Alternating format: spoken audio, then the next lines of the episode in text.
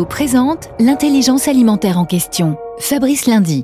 Le climat au cœur de toutes les préoccupations. Ce sera l'axe majeur du challenge d'Open Innovation InVivo Quest organisé jusqu'à fin mai et qui va s'appeler le Global Climate Quest 2023. Jérôme Bricker, vous en êtes chef de projet. C'est un nouveau nom donc. Exactement, euh, Fabrice. Donc, on a décidé de, de l'appeler Global Climate Quest pour tout simplement insister sur le fait que cette recherche de solutions innovantes est mondiale et également centrée autour des problématiques climat. Et on a différentes thématiques sur le volet agricole, industriel et retail. On va s'attaquer à, à la réduction carbone en exploitation, également à la gestion de l'eau et de l'énergie en milieu industriel.